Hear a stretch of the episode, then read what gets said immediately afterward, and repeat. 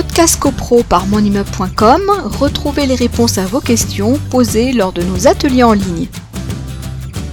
C'était sur un copropriétaire euh, qui avait modifié l'harmonie euh, de la façade en posant sur les balcons des canisses de couleurs différentes, etc. Et euh, le syndic, dont je tairai le nom parce que ce n'est pas l'objet de citer des noms de syndic, le syndic en exercice lui a dit vous ne pouvez pas faire, on ne peut pas faire une contestation et on ne peut pas assigner le copropriétaire qui aurait posé des canisses d'une couleur qui porte atteinte à l'harmonie de la façade, car il faut un vote en assemblée générale.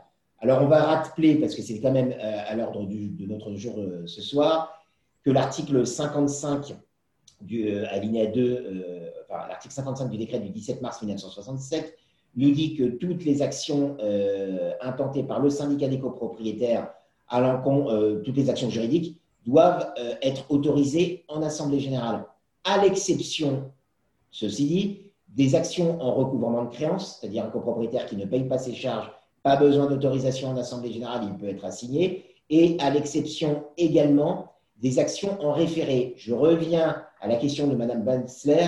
Un copropriétaire qui porte atteinte à l'harmonie des, façades par des canisses de couleurs différentes, c'est une action en référé. L'action peut être introduite par le syndic au nom du syndicat des copropriétaires sans requérir pour autant une quelconque autorisation en assemblée euh, générale. Alors généralement, bah, oui, euh, euh, très fréquemment, c'est porté à l'ordre du jour parce que le syndic ne veut pas se mettre en porte-à-faux avec les membres du conseil syndical ou d'autres copropriétaires. Mais dans l'absolu, si le syndic respecte la lettre du décret et de son article 55, eh bien, il n'y a pas besoin d'autorisation d'Assemblée générale.